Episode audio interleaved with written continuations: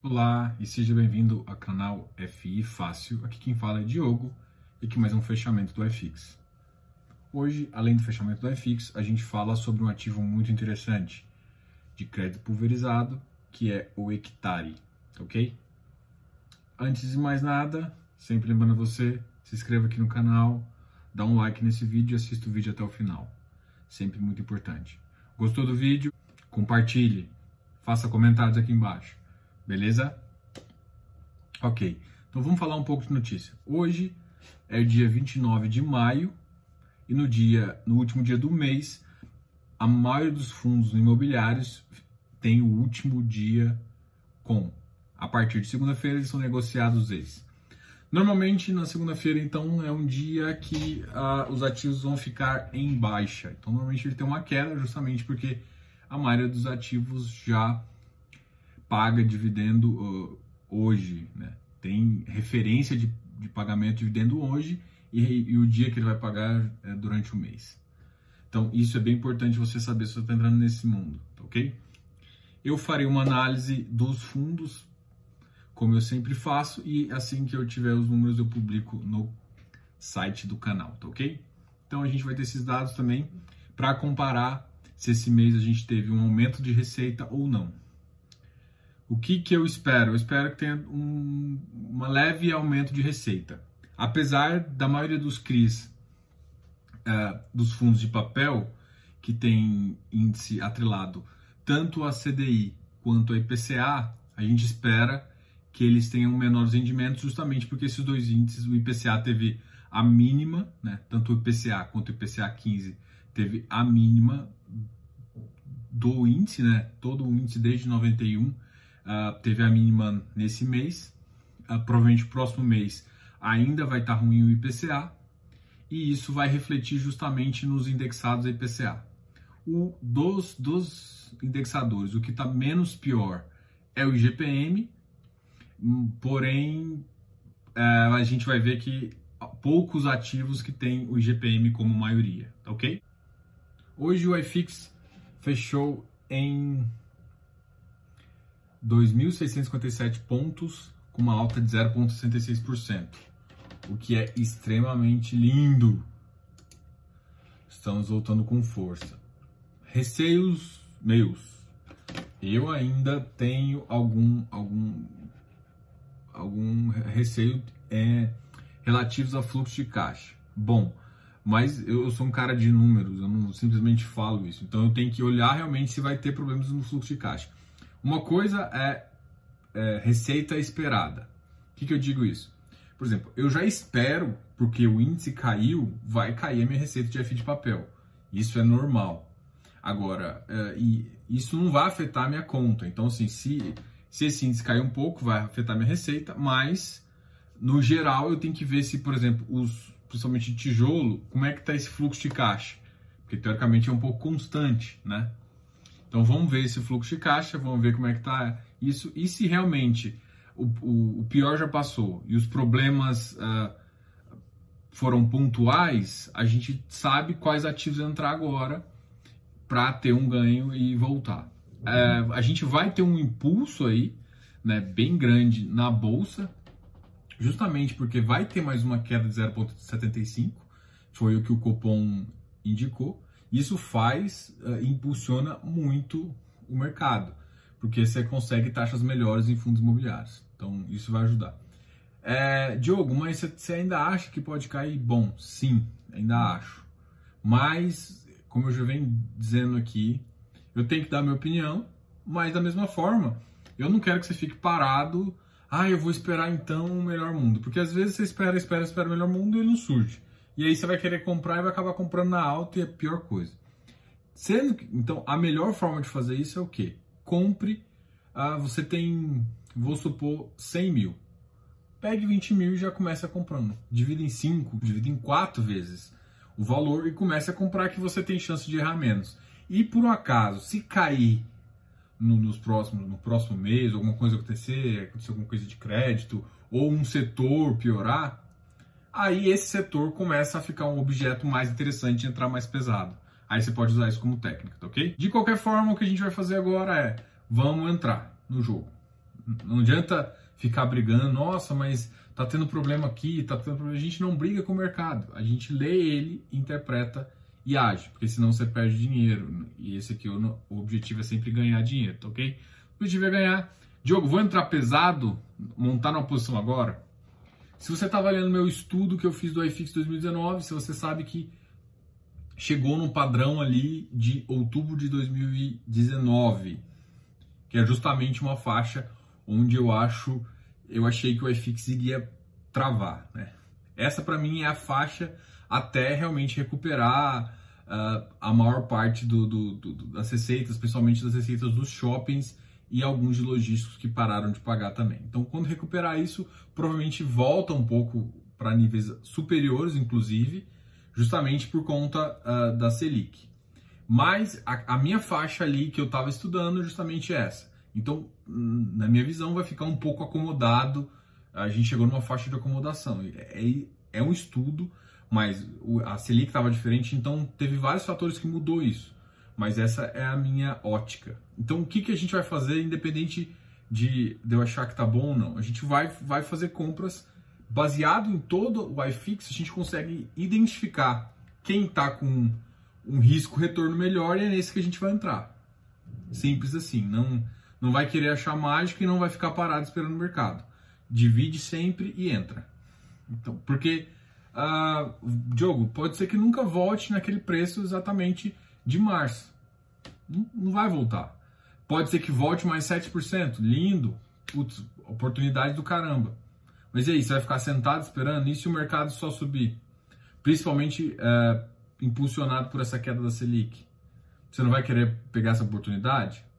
Beleza, então o que a gente fala sempre é o seguinte: a gente, você tem que ter uma teoria, mas também não, não acha que ela é máxima. Eu uh, penso ainda nessa, nessa visão, então hoje em dia minha, minha alocação é, eu não parei minhas alocações em nenhum momento, eu sempre reinvesti meus dividendos e com alguns recursos que eu tenho eu faço. Agora, um recurso a mais eu estou esperando uma oportunidade e dividindo em alguns aspectos, entendeu? Para justamente uh, ver uma oportunidade legal. Tá ok? Bom, a gente falou um pouco do iFix aqui.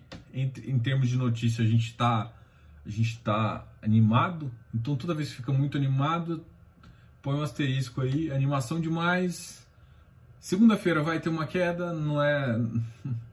e essa queda não é novidade para ninguém, justamente porque a maioria dos dias fica ex na segunda-feira. Né? Isso para ativos de iFix, não tem nada a ver com bolsa. Se você está acostumado, então a gente tem que fazer uma análise agora de como foram os rendimentos em comparação com toda essa essa pandemia. Eu tenho feito isso, vamos continuar fazendo esse estudo. Assim que eu tiver estudo, eu solto para vocês no Instagram e no site, tá ok? Então fica de olho aí. Bom, então vamos falar dos ativos que tiveram pior desempenho, depois a gente vai falar dos ativos que tiveram melhor desempenho. Só para comentar um pouquinho da bolsa, hoje a bolsa teve uma alta, voltou para 87 mil pontos. A, a maioria dos setores que subiu aqui foi relativo ao minério. A CSN e a Vale tiveram as maiores altas. Das maiores baixas foram o setor de petroquímico, da Braskem.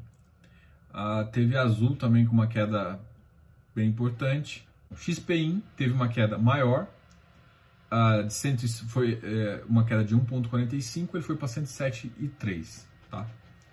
O KNRHY foi para 106,75 ele está mais ou menos fixado nessa ponta aqui, tá ok?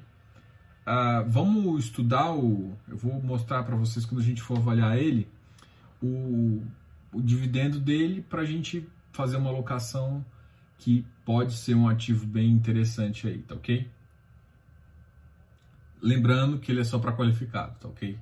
Iridium é um ativo muito bom também, tá na faixa de 104,69. Bom, pra, na, Lembrando que ele, ficou, ele, já, ele chegou a uma faixa de 120. Então, pode estar em promoção. Eu só acredito que, como o PL dele é em torno de 99, 100, 100, 101, a, essa faixa para mim já passou desse PL e se acontecer qualquer coisa, o mercado volta nele. Mas é um ativo que se você se mesmo com tudo isso, se ficar mais positivo, é um ativo que deve fixar na porta de 108, 110. Tá? Então tem um, certo espaço para ganho. A grande questão é você avaliar se o ganho é maior que o retorno. Se ganho é maior que a perda, né? O, a, o ganho, perda sim, né? O preço pode recuar. Se você não se importa muito com esse recuo nominal, se você está jogando o jogo de longo prazo, você simplesmente escolhe ativos e tenta avaliar, entendeu? Esse é um bom ativo. Um ativo também que eu avalio que é muito bom e que está descontado é o VISC.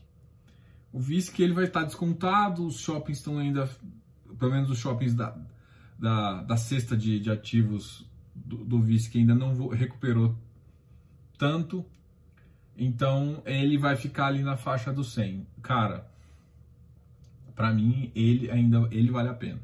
E na no geral da crise ele ficou entre 93 e uh, 100, tá? E aí vamos fazer uma avaliação. O que, que ele fez na crise? Ele chegou a bater antes também, mais, mas quando ele se acomodou, ele ficou ali, ele chegou quando o mercado piorou um pouquinho, ele voltou para a faixa de 96, chegou a 100 e tal, chegou a bater também 90, ficou um tempo ali, mas no geral ele ficou entre 96 e 100. Então vamos supor que piore, mas piore, não piore tanto, piore um pouco. Vamos supor. Esse é, é o retorno para ele. Ele pode chegar, voltar até 96. Só que qual que é o upside que ele tem? O VP dele está em 120. Então, se o mercado voltar e as receitas voltarem, é claro que você tem que lembrar que a receita de shopping não vai voltar de uma vez. A, a economia e o consumo deve demorar um pouco a voltar. Mas se a gente pensar isso num, numa margem de um ano, para ele voltar para um patrimônio 120, você tem um 20% de, é, é, de possibilidade nominal. Se você for avaliar a tira, é muito mais ainda. Então, ele é um ativo que eu entraria, tá? Então, quem tem, quem tá jogando o jogo de longo prazo, olha só, para mim, vamos supor que ele volte para 90 com uma queda aí. O upside dele ainda é muito, muito maior do que o downside. Então eu sempre fico avaliando isso. O que, que ele pode ganhar e o que, que ele pode perder. Ó, na, e você agora você tem um histórico muito positivo da perda. E você tem um histórico também muito positivo da alta, né? Que é justamente aquele overpricing do, do estudo do FX que a gente fez. Como a gente tem essas duas visões, cara, é lindo isso. Então você, você consegue estimar ah, exatamente onde ele está, o que ele pode fazer, o que ele pode chegar. Eu não consideraria o overprice para o meu estudo, tá? Porque no overprice ele bateu 130. Não é nem isso que eu considero. Eu considero 120, que é, que é um preço adequado para a linha da Selic que a gente está vivendo hoje. E lembrando, gente, que sempre que se quando a Selic voltar a subir, os preços vão se adequando à Selic, tá? Só para a gente entender o jogo. Por isso que todos os estudos de atratividade que eu faço é com base em Selic, é com base em PCA, porque esses índices mudando a característica muda o preço e a atratividade do preço dele. Então tem que mudar a faixa e aí isso faz com que o preço às vezes caia ou suba. Bom, uh, esse aqui foram os ativos que mais se comportaram bem. Um outro ativo, cara, que está na carteira de todo mundo, e eu seria irresponsável não comentar, é o Canip, tá ok? O Canip, ele normalmente fica numa faixa de 120, a, as emissões dele é em torno de 111, por isso que eu acho que não compensa, porque ele, na verdade, ele está no preço de uma emissão, mas a, ah, normalmente a emissão sempre fica um pouco abaixo, tá? É... Mas ele é um excelente ativo e é um índice de preço, o que é melhor fazer. O que eu, que eu vou fazer um Quando a gente for falar de hectare, eu vou, eu vou te mostrar um outro detalhe, que é justamente a, a visão IGPM e PCA. Se você tiver que escolher uma carteira, prefira uma carteira com predominância em GPM. Tá? Ah, mas e o Canip e a IPCA? Sim, o Canip é IPCA, o Vigip é IPCA, e você fala bem deles, e eu continuo falando, eu continuo achando eles ótimos FIs. Mas, é, se você for entrar num outro tipo, se você vê que fazer sentido para você a carteira, se você vê que a IGPM, vai, ele vai se comportar melhor, principalmente em termos de rendimento. Porque a grande questão é o seguinte, o, o Canip e o Vigip é muito bom, mas se der deflação a, não, eles vão, você vai ter dinheiro, é claro, mas você vai receber muito menos uh, rendimentos mensais, muito menos. A deflação, você está com uma taxa de juros aí, IPCA mais 4, se o IPCA tá, vai bater 2 e tudo mais, você vai ter uma, uma taxa de juros um pouquinho baixa. Então você vai receber um juros, muito menos. Então, assim, vale pelo ativo, pelo, pelo que ele pode carregar ao longo do tempo. Mas nominalmente, quando a gente está vendo um cenário de deflação, é, o seu rendimento vai ser afetado.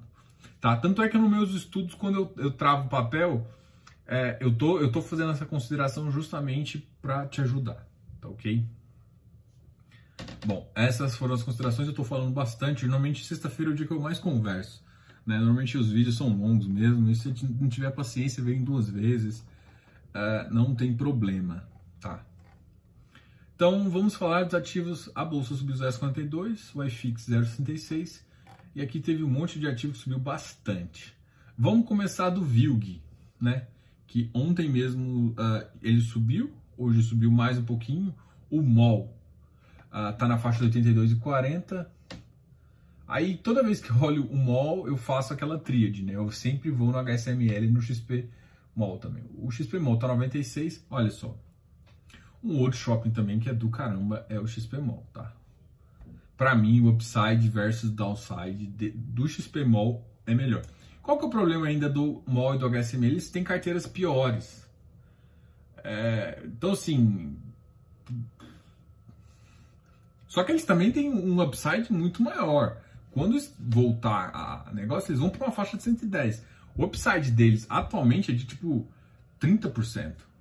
Enquanto um, o XP MOL é na faixa aí de 22, é um pouco maior que o do VISC.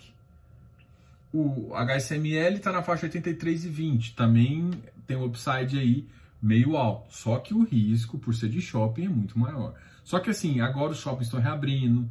É, eu já escutei várias uh, ah, conversas de shoppings utilizar o, o estacionamento, fazer drive-in, tecnologia. Então, eles estão se reinventando para começar a res, res, é, gerar uma receita. A receita não vai ser exatamente a mesma que ele vem gerando no normal, nem a que você quer para receber seu rendimento.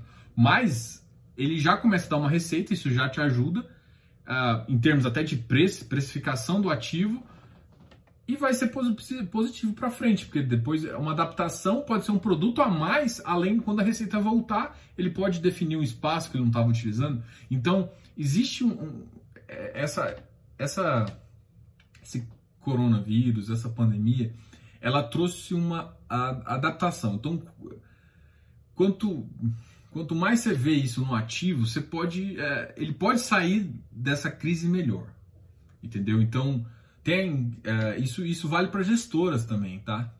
Então, tem aí gestoras que, na minha opinião, saíram muito mal na crise. Eu não vou falar nomes, é, é complicado falar isso, porque pode ser uma impressão só, mas assim, eu, eu, sou um cotista, eu analiso o mercado. Tem gestoras que eu, que eu tô vendo ó, batendo a cara aí, apanhando de, de, de cotista, assim, apanhando no, no, sentido.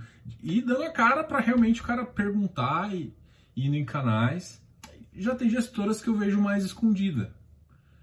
É, não, não emitindo relatório, não conversando com o, a pessoa mais importante, que é você.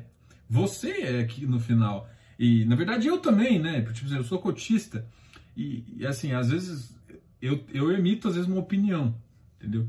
Isso, é, e eu, eu não vejo o cara chegar e conversar abertamente do que está acontecendo, é, com medo do cara sair do ativo. Não, a gente sabe que a situação tá ruim, entendeu? Ninguém, ninguém vai, tipo assim, se, o cara pode penalizar o ativo, pode, mas para mim não faz sentido. Eu comprei o ativo, o ativo é bom ainda, faz sentido. Se o gestor mostrar que ele é competente e que vai passar por isso, cara, vamos junto. A gente vai passar por dificuldade, mas vamos junto. Isso é. Isso faz parte do jogo, tá? Então, beleza. A gente acabou de falar do MOL. Becri. Cara, Becri também é uma boa, hein? Só que tá caro de novo. Acho que eu comentei com vocês quando ele tava 100 reais. Que é o do Banestes. BBPO. Eu não gosto do BBPO, gente. Pra mim, o BBPO é, é gestão passiva. Eu nunca comentei exatamente, mas para mim, quando eu elogio tanto uma gestão ativa, eu nem comento de ativo gestão passiva. Aí você vai olhar o BBPO, nem relatórios os caras fornecem. Ah, não, bicho. E, e assim, ele, ele é, é, o top 4 do, do, do, do iFix, né, velho? Sabe, tipo, tem coisa que. Como, saca? Ah, é de agência, vou deixar. Tem um monte de contrato vencendo em, um ano. Sabe? É, pra mim, o quê? Ah, e aí, eles já, já conversaram com lá? Vai renovar? Não vai? Vai dar sinal? E fato relevante é muito, sei lá, é, é falta, tipo, pra mim esse é um ativo que é eu, eu, eu, eu, voltei a olhar ele justamente porque eu estou fazendo uma série de, dos top 10 da, da bolsa, do iFix. Cara, mas para mim o BBPO não faz sentido, tá aí. Ele pode ter muita negociação, pode ser antigo pra caralho, mas, mano, ele. Eu não curto muito a agência bancária, né? Tanto é que o, o da Caixa, o SAAG, eles começaram a se readaptar para virar meio varejo, né? Para ter agências, mas ter outras, outras lojas de varejo para fazer. Isso faz mais sentido, né? Para você não ficar exposto, é, ele vai virando um híbrido, né? É a mesma coisa para mim é, quando eu olho é, na parte de educação. Ah, Diogo, você tem medo de EAD? Não, não tem medo de EAD. Para mim, EAD não compete com faculdade. Para mim são duas coisas distintas. EAD é complemento, pode até ajudar muita gente e tal, mas tem muito curso que não faz nem sentido falar em EAD, tá?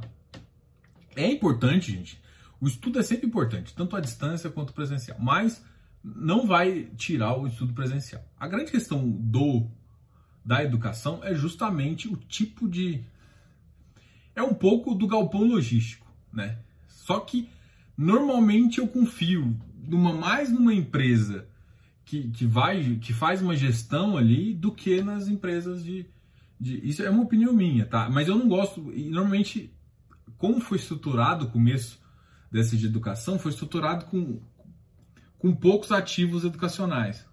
Então, para mim, não faz sentido. E algum, por exemplo, eu gosto, por exemplo, dos ativos logísticos que eu gosto mais, eu prefiro mais um misto industrial, um misto logístico, que é parte industrial, parte, parte galpão logístico. Porque isso, eu estou vendo que os logísticos logísticos não estão tendo problema, mas os logísticos industriais, hum, Tá feio o trem, viu? NRI. Gente, quem comprou com a NRI a 150 tá sorrindo até. Deu, 20, deu 12% já. E aí? XPMOL 96. Lembrando que o KNRI é híbrido, né? Ele é, ele é metade escritório, metade. Uh, metade escritório, metade galpão logístico. É, qual outro que eu, que eu queria comparar aqui com o KNRI? XPMOL ou HGRE? O HGRE é 144. Você lembra que ele bateu 137? É, gente, a gente tem que pegar as oportunidades. Eu, eu comentei, cara, falei, olha, olha o preço de atratividade, que ele já estava no preço quando bateu 139. Ele chegou a bater 137. Ah, Diogo, mas não sei. Cara, passou, gente. Passou. Comprou, comprou. Ah, mas você tem que falar. Não, não tem que falar, não. Eu, eu, falo mais ou menos a ideia que você tem que ter em termos de taxa de atração, né? Ah, mas você acha que ainda vai cair? Cara, sinceramente, se eu soubesse 100% de certeza, mano, eu ia ficar, eu ia ficar vendido ou comprado, ia ficar bilionário, você nunca sabe. É, isso que é a beleza. A grande questão é, qual que é por que, que é vantagem você ser, você conhecer do ativo? Cara, porque você conhecendo um ativo, você sabe o valor que ele tem. Você pode até. Aí você desconta fluxo, você desconta vacância, você, você consegue descontar vários itens para determinar um valor assim. Aí você põe uma taxa de atração. Putz, olha, nessa faixa. E nunca pense numa, num valor positivo, num valor único. Assim, olha, eu tenho que entrar naquele mágico número de 135. Cara, não funciona assim. Você pensa em faixa. Você tem que pensar um máximo. É tipo assim, eu, ah, eu quero comprar um carro, quero dessa faixa aqui. Né? Então, é mais ou menos isso que você tem que pensar. Então, HGRE, HFOF bateu 1.8 e ele teve, uma, ele teve 0.9 hoje de rendimento. Eu não vou falar todos os rendimentos porque eu estou fazendo um estudo ainda, eu gosto normalmente de apresentar o estudo, né? Não faz sentido para mim ficar falando de um para um, de cada ativo de um negócio. Então, a HFOF teve um aumento de 1.18,3, o ALZR11 voltou para a faixa 112. Então, assim, até os galpões já. A parte dos galpões já foi, cara. Já foi pro preço próximo do VP já. Uh, e isso levou os fundos de fundos. Tô vendo aqui uma boa.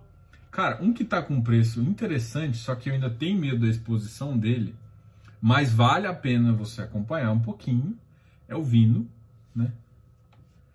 Ó, VRTA, não, é VRTA é complicado. VRTA é assim, para mim também ele tem um, ó, vamos lá. VRTA, qual que é a faixa que ele voltou? Ele volta com uma faixa ali, se cair 103, 106. E se ele subir? Ele tem uma faixa de 122, cara. Então, ele ainda, se você comprar agora, o upside está maior que o downside, tá? Então, então vai fazendo isso, vai, vai, analisando quanto que ele caiu e quanto que ele pode subir. E assim, ah, vai, ele vai cair. Não analise ele, o que ele caiu até a mínima, analise o que ele caiu ali por volta quando estabilizou. Você lembra quando a gente começou a conversar, a gente veio falando, falou, olha, gente, a, a primeira vez depois que essa queda que ele estabilizou. Depois eu vou repostar o, eu vou fazer, eu, eu fico fazendo um estudo iFix, eu vou repostar e eu vou te mostrar qual faixa que eu estou falando. Então você estuda ele naquela faixa e ele na faixa ali de dezembro antes do overpricing, tá? Aí você tem uma base ali, fala assim, olha, se ele cair, ele vai cair até aqui, ele pode cair até aqui, e se ele subir, ele pode subir até aqui. E aí você determina um preço interessante para você, para você, aí você vê o seu risco retorno. O retorno máximo pode ser aqui e o mínimo pode ser aqui. Vale a pena? Aí você decide. Tá ok? É assim, a grande questão é assim, você tem que traçar estratégias para entender se vale a pena entrar no ativo. E aí você vai fazendo este vale, você vai ver que tem uns que falam, putz, olha, tá muito barato por isso. Aí você tem que entender, por exemplo, um dos setores que tá barato que eu tenho comentado aqui é justamente shopping. Só que shopping ainda tem. A receita para mim. Quando que vai voltar a verdade? E assim, shopping eu gosto por conta principalmente de dezembro, né? Dezembro as lojas faturam quase dobrado. Então, normalmente se recebe quase um décimo terceiro de rendimentos. Normalmente é 1,8 que normalmente se recebe, porque a parte do faturamento é pago em aluguel também. Então, se a economia não retomar, essas belezuras que, que, me, que, que meu FI de shopping me dá, eu não vou conseguir ter. Bom, gente, eu falei bastante do iFix, hoje a gente, eu consegui mostrar muita coisa legal para vocês e agora eu vou pro hectare, tá? Antes de começar, eu queria que vocês entendessem um pouquinho o que a gente conversou na live, né? A gente tá, o, ontem a live foi sobre CRI pulverizado, né? Os CRIs pulverizados, eles, uh, não sei se ficou claro para vocês, eles têm a parte positiva e um, uma parte negativa, vamos supor, a mesma coisa, o upside e o downside. A parte positiva é o fluxo. Vamos lá, o que, que é isso, Joe? O que, que é um CRI? Uh, uma das estruturas de CRI corporativo é uma estrutura de sale and leaseback, beleza? Primeira coisa que a gente vai falar é isso. Então vamos supor, a gente vai dar o um exemplo, você tem um galpão logístico, sua empresa. Você construiu, beleza, fez, funcionou, tá legal, só que você quer capitalizar. Porque não é seu negócio o galpão em si, seu negócio é a empresa, então você quer o dinheiro. E eu quero investir. Uai, beleza, vamos fazer o seguinte, eu compro de você, você compromete é, com ficar com ele por 10 anos. Tranquilo? Tranquilo, né? O que, que acontece? Na minha conta aqui, em 8 anos e meio eu tenho meu payback. Eu já recebi tudo que tem. Põe um contrato atípico desses 10 anos, já recebi meu payback e provavelmente o cara não vai sair. Mas se ele sair antes, a gente põe multa e tal, ele vai me pagar quase tudo e tudo mais.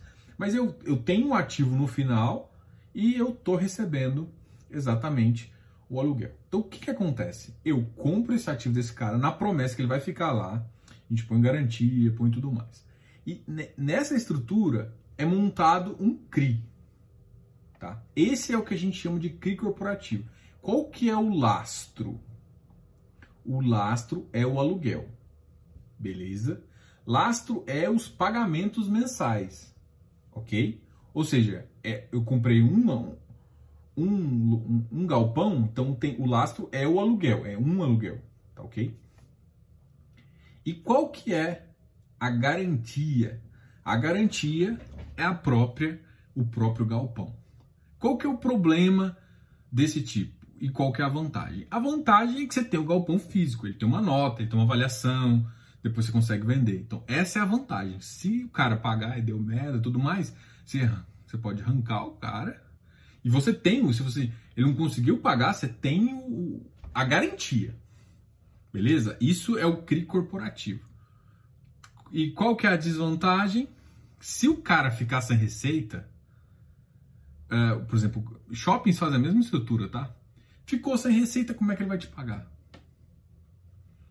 Fudeu. Basicamente é isso. Aí tem que renegociar, tem, você tem que fazer alguma coisa, porque ou o cara consegue pagar ou ele não consegue. Não tem várias pessoas, não tem várias empresas que podem pagar parte, você perder um pouquinho aqui, mas outras que não foram afetadas. Não tem isso nesse, nessa, nessa estrutura. E esse é o CRI corporativo. O CRI pulverizado? Não. O CRI pulverizado, ele é montado justamente numa carteira de várias pessoas. Como, vai, como funciona, eu vou, vou explicar mais ou menos com uma loteadora que fica mais fácil. Uma loteadora vende vários lotes. Como que ela vende isso? Normalmente ela vende a prazo, ela não vende à vista.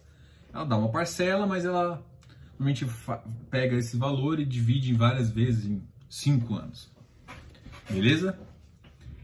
Essa carteira, esses pagamentos a gente chama de recebíveis. Esses recebíveis mensais é justamente, é, é justamente essa carteira. Essa carteira normalmente a gente chama, toda essa carteira de recebíveis das várias pessoas que ela vendeu, pode formar uma CCI, que é uma cédula de crédito imobiliário. Ela, essa empresa falou assim, cara, não faz sentido, eu, o meu negócio eu até te, eu tenho que controlar isso aqui, a venda e tudo mais, é importante para mim, mas eu quero pegar esse dinheiro que tá lá no futuro, eu quero fazer mais negócio, eu quero pegar, quero girar, eu quero, uh, em vez de eu botar o dinheiro para terminar de construir, por exemplo, né? Porque se eu não estou recebendo tudo agora, como é que eu vou terminar de construir o loteamento? Então tem duas funções. É, a segunda função ficou, começou a ficar permitida agora. É você pegar esse dinheiro, a empresa pegar esse dinheiro e utilizar para outra coisa. Antes não podia fazer isso, mas agora já pode. O, uh, o que, que ela vai fazer? Ela vai pegar esse dinheiro e terminar de construir. Porque ela utilizava esse pagamento. Então é mais fácil o cara receber agora e ele já cuidar desse dinheiro, tá ok? Então o que ele faz? Ele pega toda essa carteira, que é uma carteira futura, e vende para um investidor. Então ele vende essa CCI. Essa CCI, a, o, o, investidor pega, gosta, e aí tem um cara no meio. Esse cara no meio é a securizadora. Até no caso do corporativo tem esse cara no meio, tá, gente? E esse cara no meio aqui, esse cara aqui no meio, ele pega isso, registra na CVM e aí esse esse registro vira o CRI, ou seja, a CCI, que era esses créditos recebíveis vira o CRI oficial. Então o que está acontecendo? Se der um problema, você concorda que, por exemplo, você, você tem uma, uma, loteadora que vendeu mil lotes. É difícil falar ah, porque depende do público-alvo e tudo mais. Mas você concorda que, vamos supor que se der um problema, passou pela pandemia e que afetou, normalmente não afeta todo mundo, não afeta todo mundo igual. Mas vamos supor que afeta 30% ou 40% demais. Mas você concorda que você ainda tem um fluxo do restante, dos outros 60%? E é essa a vantagem de um pulverizado. Porque você, durante uma crise, durante qualquer problema é, que, que, a, que afeta a economia, você não perde todo mundo. Aí, Diogo, mas o que você está falando isso do hectare? Você falou que ia falar do hectare. Tá. O hectare, ele basicamente tem sua carteira em CRIs pulverizados. E normalmente em três tipos de, de segmentos: multipropriedade, loteamento e incorporação. Diogo, o que, que é multipropriedade? E aí, ah, só, só terminando aqui, e ali, além da service, tem o papel da. Além da, da securizadora, tem a service, que a gente já comentou Qualquer coisa ver a minha live com o Baroni e o Bruno, que é justamente dessa service. E você entender que em CRI pulverizado, cara, é muito importante esse papel dessa service aqui, cara. É eles que vão realmente é, ficar olhando como é que estão as coisas e vão avisar, ajudam tanto o acedente quanto os investidores e a securitizadora para fazer. Bom, enfim, então a gente entendeu o que é CRI pulverizado, o que é CRI corporativo. Dentro de CRI pulverizado, a gente falou, deu um exemplo de loteamento, mas tem outro exemplo que é, além de loteamento, tem multipropriedade, tem residencial. Por exemplo, como assim residencial, Diogo? Ou seja, um prédio, principalmente de alto padrão, que não tem muito acesso ao sistema financeiro de habitação, que é até um milhão e meio, vamos supor, para pessoas mais ricas. Aí. aí você pega essa carteira, vendeu, sei lá, 200 apartamentos, a construtora não quer ficar com, com esse carrego né, desse número de pessoas. Então você pega é, toda essa carteira, faz a mesma coisa, faz um CCI e securitiza. Esse é uma modalidade residencial. Além da modalidade residencial, a gente tem multipropriedade. O que é multipropriedade? Ficou muito famosos esses, esses lugares que você, você não compra uma segunda casa, você compra a, o direito de estar tá lá por duas semanas, né? Que é o time sharing. Então você não compra uh, sozinho o lugar. É basicamente isso. Então você tem um apartamento lá em Gramado, em qualquer lugar do país, você quer comprar. Só que você vai falar assim, cara, eu vou comprar, é, comprar o ativo todo. Não, não faz sentido. Eu vou lá uma vez por mês, uh, uma vez a cada dois meses. Beleza, e isso você define é, e, tem, e tem prioridade essa multiplicidade, ou seja, tem quem tem mais tempo e tem quem tem menos tempo. E você pode definir isso na hora da sua compra. Então, em vez de você comprar o ativo todo, você compra uma parte dele que é, basicamente ele é dividido por tempo e tem uma gestão desse tempo. Então, essa é a multiplicidade. É, ele ficou muito famoso aí junto com a RCI, que tem uh, vários, que em Caldas Novas tem também, que é justamente essa, esse aspecto aí de você tem até trocas, você consegue pelo RCI trocar essas, essas, esses tempos aí e utilizar é, outros lugares no mundo aí, tá? Isso é, é uma ideia de multiplicidade. Isso não, não, é, não é uma ideia do Brasil, é uma ideia mundial. Tanto é que a RCI é uma ideia, é uma, uma questão mundial. Então, a, qual que é a vantagem? Então, dentro de um, em vez de você vender um apartamento para uma pessoa, você vende para 10.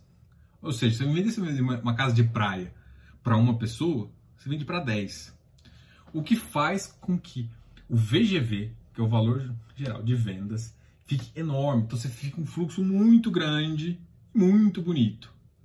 O que, que normalmente eu olho em, em multiplicidade? Para que, que é? Para qual lugar que é?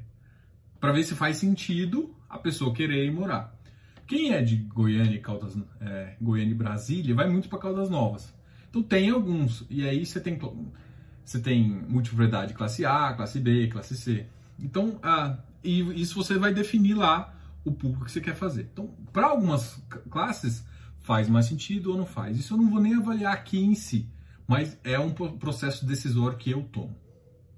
Então, assim, multipropriedade é justamente você ter comprar a parcela pequena. E aí você vai entender que quando você termina de pagar, você tem uma matrícula mesmo. Você tem uma matrícula de uma multipropriedade que é uma parcela de um share time, de um ativo, tal, tal, tal. Então a matrícula é única de um ativo que é dividido. E isso veio de uma lei uh, de 2018, que foi muito importante para esse mercado.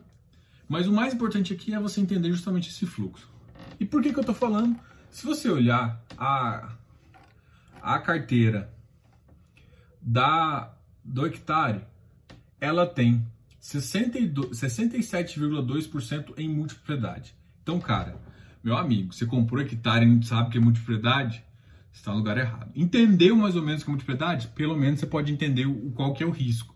Você gosta, você não gosta. Primeira coisa, de investimento, você tem que entender o investimento. Beleza? Uma outra coisa que é muito legal é você entender o indexador.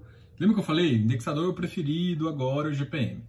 Essa carteira da Hectare tem 48,1% de IGPM, o que é muito bom. Ah, tem carteiras que tem mais IGPM, tem carteiras que têm 70%, do Bari, por exemplo. Mas, uh, dentro da, do que o hectare paga, para mim o hectare é um dos que tem, paga mais. Por quê? porque multipropriedade ele consegue gerar e você consegue ver pelas taxas de juros negociadas. Olha só, tem uma multipropriedade aqui. Vou falar só das que tem mais. Ó. So, uh, Bona Vita. Bona Vita subordinado. Você lembra que eu já te expliquei para analisar uh, hectare, habitat, qualquer, até, até os CRIs corporativos também, é importantíssimo você saber o que, que é CRI sênior, subordinado e meso. Tá, ok? É importante, você tem que saber isso, porque uh, o primeiro, uh, que, quem tem prioridade é o sênior, tá? O resto é resto. Tá? Sub, meso é ali do metade, subordinada é subordinada. Mas subordinada tem as taxas de juros grandes. Tem gestor, isso eu já escutei, mas esse foi o gestor da Habitat que eu escutei, tá ok? Mas uh, eu vou usar como exemplo para mostrar a opinião do gestor. Tem gestor que ele não olha, ele fala, eu já escutei isso dele mesmo, uh, ele não olha se é sênior, subordinado ou mesmo. Ele olha a operação. Se a operação, se o lastro, se tudo é bem, ele toma tudo. Por que, que eu estou falando isso? Porque algumas, algumas operações aqui, a, o hectare tom, faz da mesma forma. Então aqui, é por isso que a, é, a hectare tem taxas de juros tão altas. Então se você acredita em multiplicidade, você acha que é um ativo bom, putz, legal, vale a pena ter. Tá ok? Então, o que, que a gente vai falar dentro aqui é, do hectare? Quem conhece o hectare sabe que ele vinha pagando em torno de, ó, ele pagou 1,1, 1,05, 1,34, 1,54. Na crise, no ápice da crise, ele pagou 1,43 e 1,92. Em é, fevereiro, referente a março, pagando em março, e março pagando em abril. Pagou 1,43. Por que, que isso é tão uh, relevante? Porque ele é um ativo que paga muito, né? Em termos de, então, ele chama muito atenção, mas você tem que entender o que funciona hectare. Porém, no último pagamento, ele pagou 0,94, que foi bem abaixo do que ele vinha pagando. Então, gerou umas, algumas especulações. Olhando aqui no relatório, ele a primeira coisa que ele fez aqui no relatório foi justificar. Uma das justificativas eu já tinha calculado e para mim a, a fazia sentido, não fazia sentido ter uma queda tão grande. Foi isso, eu até acho que eu comentei com vocês. Não fazia sentido uma queda tão grande. Mas aí ele apontou três detalhes e para mim um detalhe ficou bem legal e um detalhe ficou muito importante. Um dos detalhes que eu tinha considerado é justamente o seguinte, gente. Uh, você está acompanhando o IPCA aqui, você vai começar a ver o IPCA também. E você vai ver que o IPCA caiu. Se o IPCA caiu e o GPM caiu, um ativo que é ligado ao IPCA e ao GPM cai junto. Fato. Então teve uma.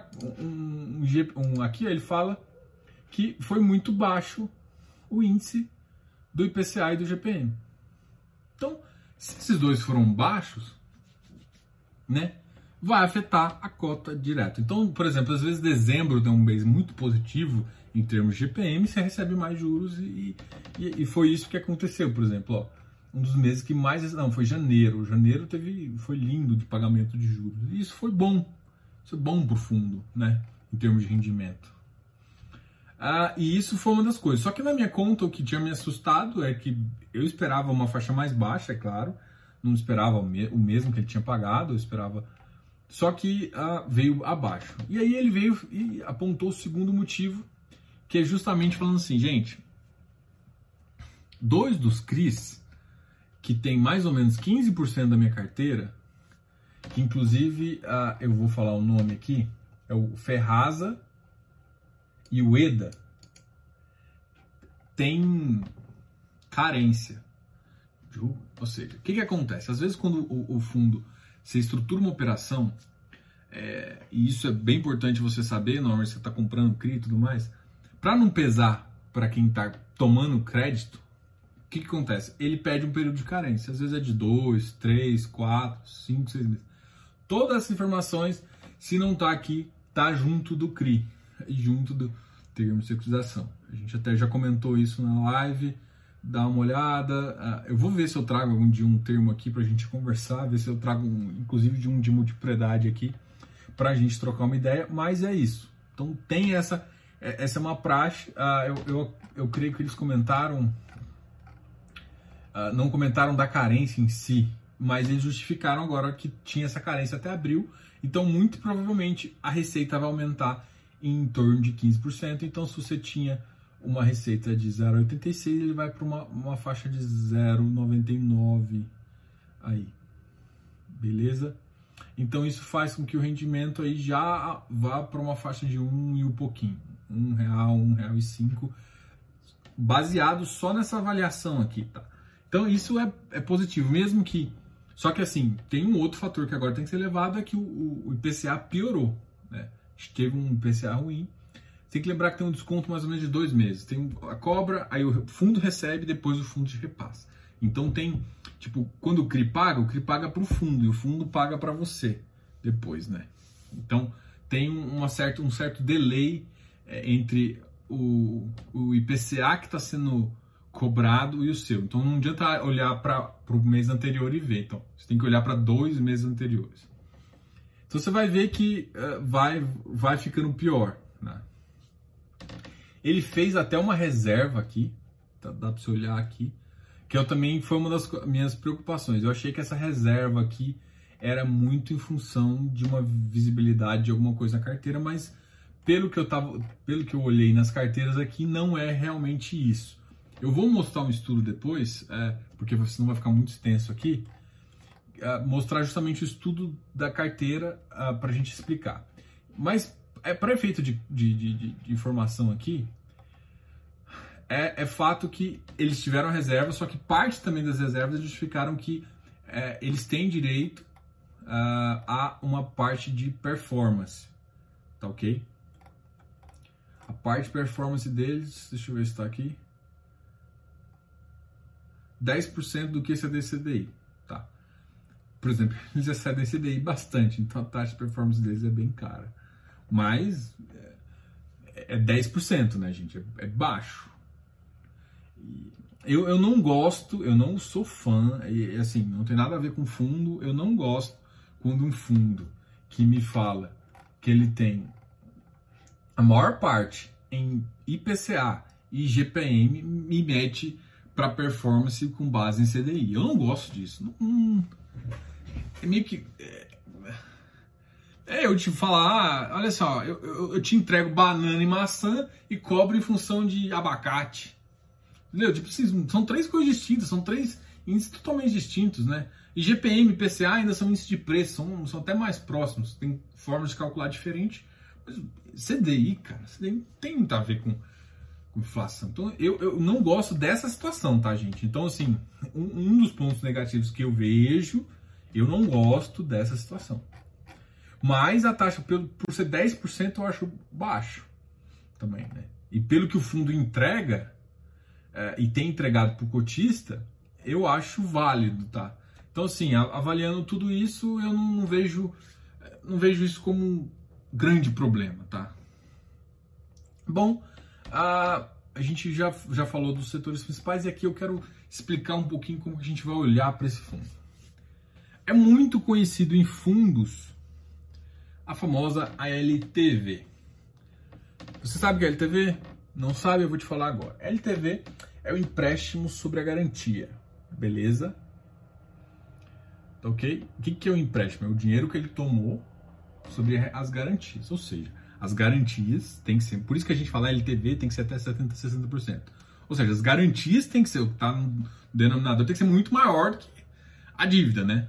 Porque se tiver que executar, eu tenho, eu tenho mais garantia do que dívida. Essa é uma é, é uma das uh, avaliações legais. Só que para avaliar o momento, existe um, um aqui que chama razão do fluxo mensal. E esse é lindo para avaliar o fluxo mensal, porque é o total de recebíveis do mês dividido pela PMT do CRI. Que é mais ou menos para ver se você vai precisar de acusar o fundo reserva ou não, porque se começar a usar o fundo reserva, ele tem que começar a tirar do fundo reserva, ele tem que complementar na conta garantia. Tem, tem um monte de questões que, inclusive, está nesse termo também. Não vale a pena que eu, eu mencionar, mas isso aqui me, me, me, indica. E aqui o fundo indica mais ou menos qual que é a razão mínima é, que, que esse fundo tem. Ou seja, se não dá, se, se, se, Se ficar longe da razão mínima, por exemplo, Semara, tá? Tá? É, eles têm que complementar. Então tem, tem, tem fundo aqui e é de loteamento, tá? E vamos avaliar justamente os que estão com problema, tá? Então, o que, que eu quero te falar? Então, é esse estudo que eu vou fazer para você. Eu vou começar a avaliar do, do, do gramado TR, justamente de todas as carteiras aqui do, do da hectare, justamente como é que tá. Porque isso me diz hoje. Porque uma coisa é a LTV. A LTV me diz como foi a operação montada. A operação montada é segura ou não.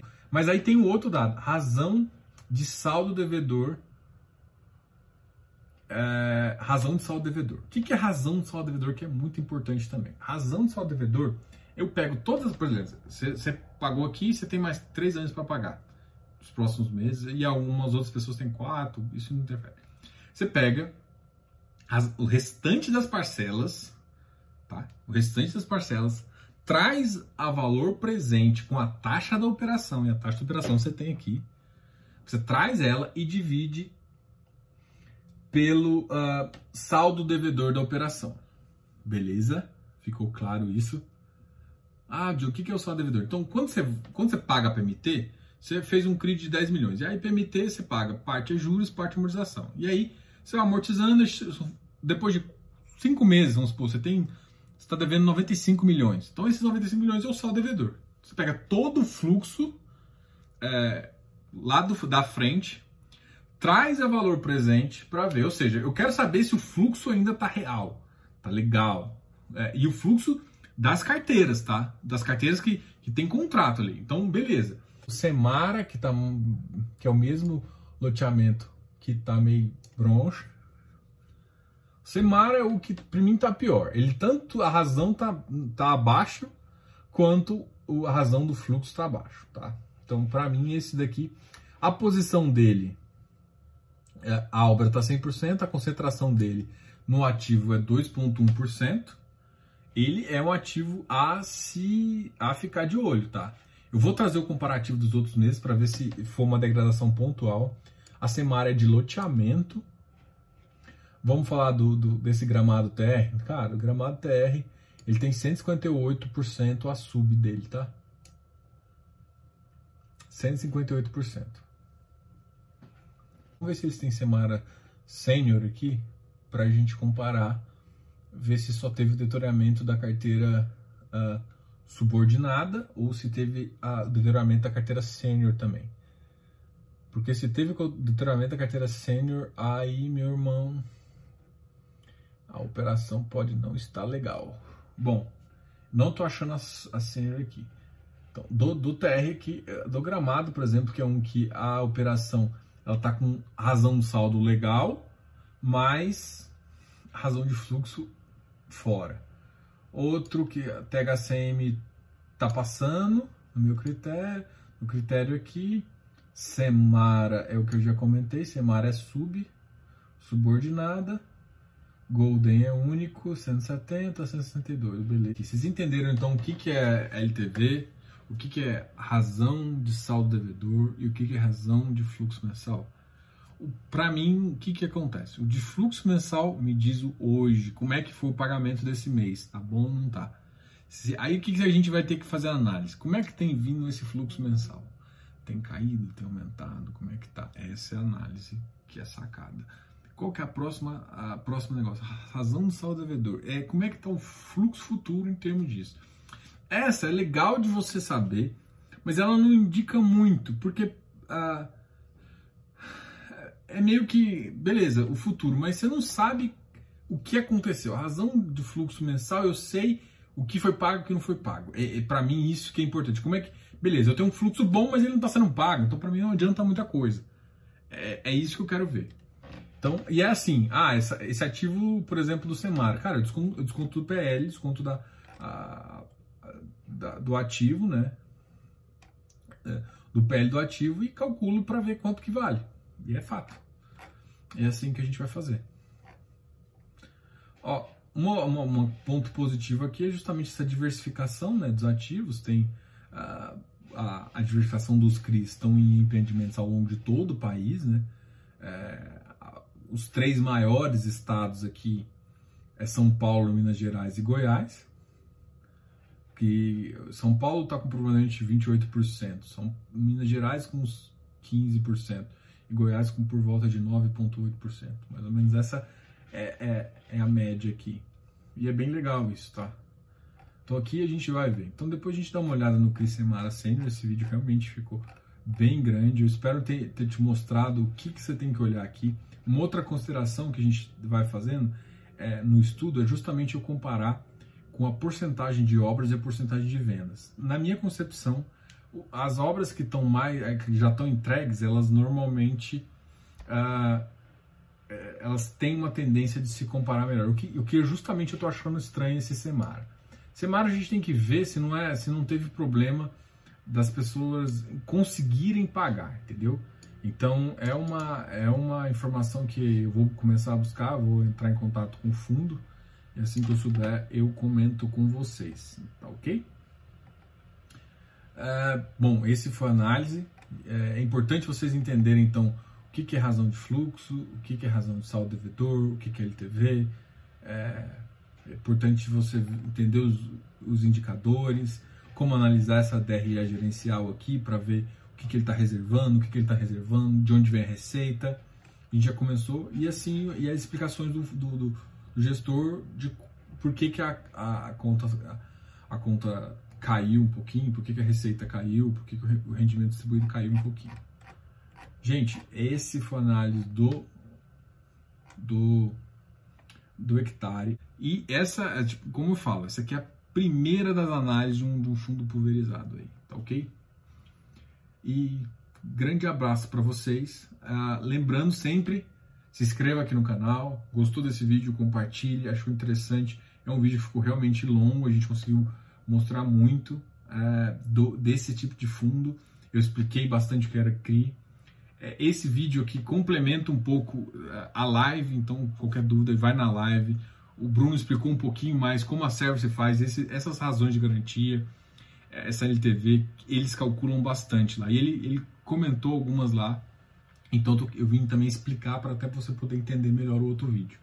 Lembrando, se inscreva no canal, um like no vídeo, comente, compartilhe. Obrigado por ter ficado aqui até agora. Obrigado pela audiência. Grande abraço, Diogo, canal F Fácil.